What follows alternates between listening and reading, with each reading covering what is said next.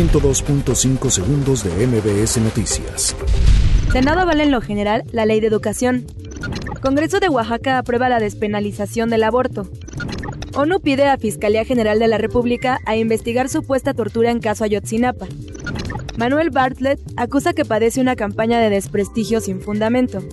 Consejo de la Judicatura Federal rectifica a magistrado que fue acusado de acoso laboral. Suprema Corte de Justicia de la Nación aplaza discusión de suspensiones contra Santa Lucía. CONADE se suma al programa de jóvenes construyendo el futuro. Escuelas de la UNAM se van a paro en apoyo de padres normalistas desaparecidos. Escrito muestra que Donald Trump pidió a Ucrania investigar a Joe Biden. Mario Kart Tour ya está disponible para dispositivos móviles. 102.5 segundos de MBS Noticias.